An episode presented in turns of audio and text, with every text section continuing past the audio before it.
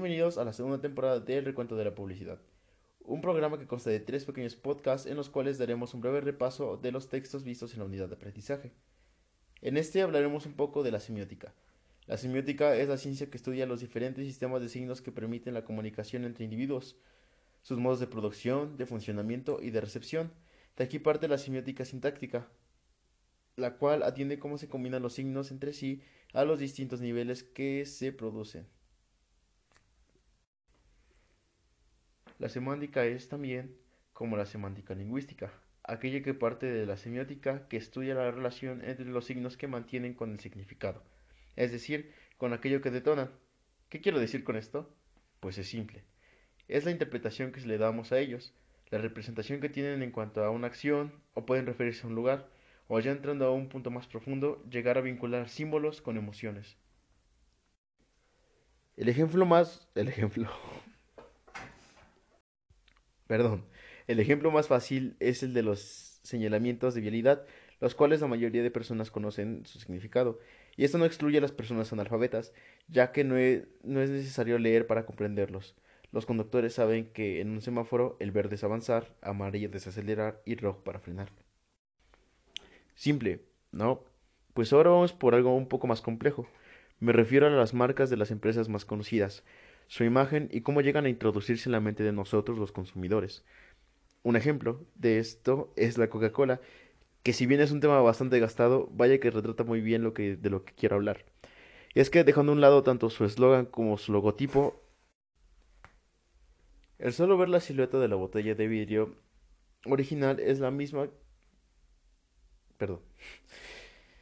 Y solo ver la silueta de la botella de vidrio original, la misma, sabremos de qué producto viene. Y es que, de hecho, la creación de la botella de la Coca-Cola fue creada para eso.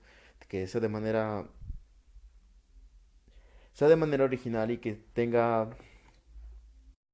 Lo que quería llegar es que marcan una personalidad única, no solamente en su eslogan, en su logotipo, sino también en la cosa, en, las cosas materiales, en este caso en la botella, en la botella de vidrio que le hicieron tan única que no se, no se compara a las más. De hecho, muchas hicieron, intentaron hacer, hacen sus propias botellas. Sin embargo, pues la más conocida en este caso es Coca-Cola. Por eso, para la creación de imagen y propaganda y publicidad de, de marcas o empresas, este a veces está detrás de ello, de, de estas, no solamente una o dos personas, siempre hay todo un equipo de marketing y en ellos no solamente en ellos también se llegan a encontrar artistas plásticos.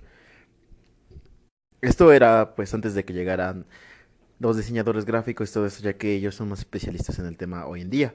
Pero antes ocupaban eso. También se llegaba a requerir mucho de la presencia de los psicólogos detrás de todos estos proyectos de marketing, ya que, de hecho yo lo había dicho antes en, repasando la historia de la, de la publicidad, el uso de psicólogos para que las vías de cómo hacer llegar el mensaje fueran de manera efectiva y se quede la imagen en la mente de las personas, al igual que cómo nos seducían como consumidores para comprar el producto.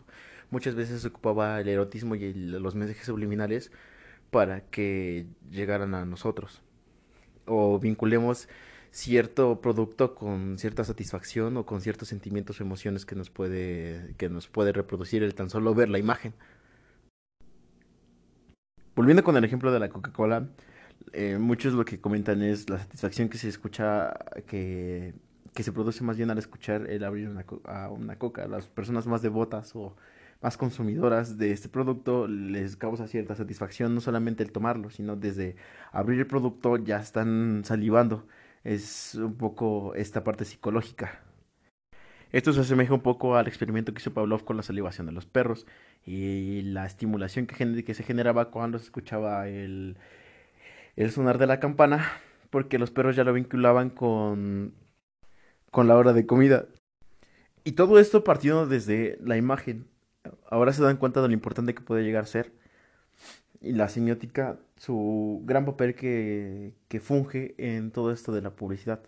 Entonces, para llegar al consumidor se necesitan muchas herramientas. La publicidad es un arma con la cual se debe tener mucho cuidado, ya que la publicidad es una cosa, pero a veces se llega a empatar con la propaganda y la propaganda es la no solo es la venta de, de productos, sino la venta de ideas. Y ahí es donde puede podemos llegar a causar graves consecuencias si no podemos si no tratamos una idea de buena manera. Y eso sería todo de este programa, dando fin, eh, por finalizado el tercer programa. Muchas gracias.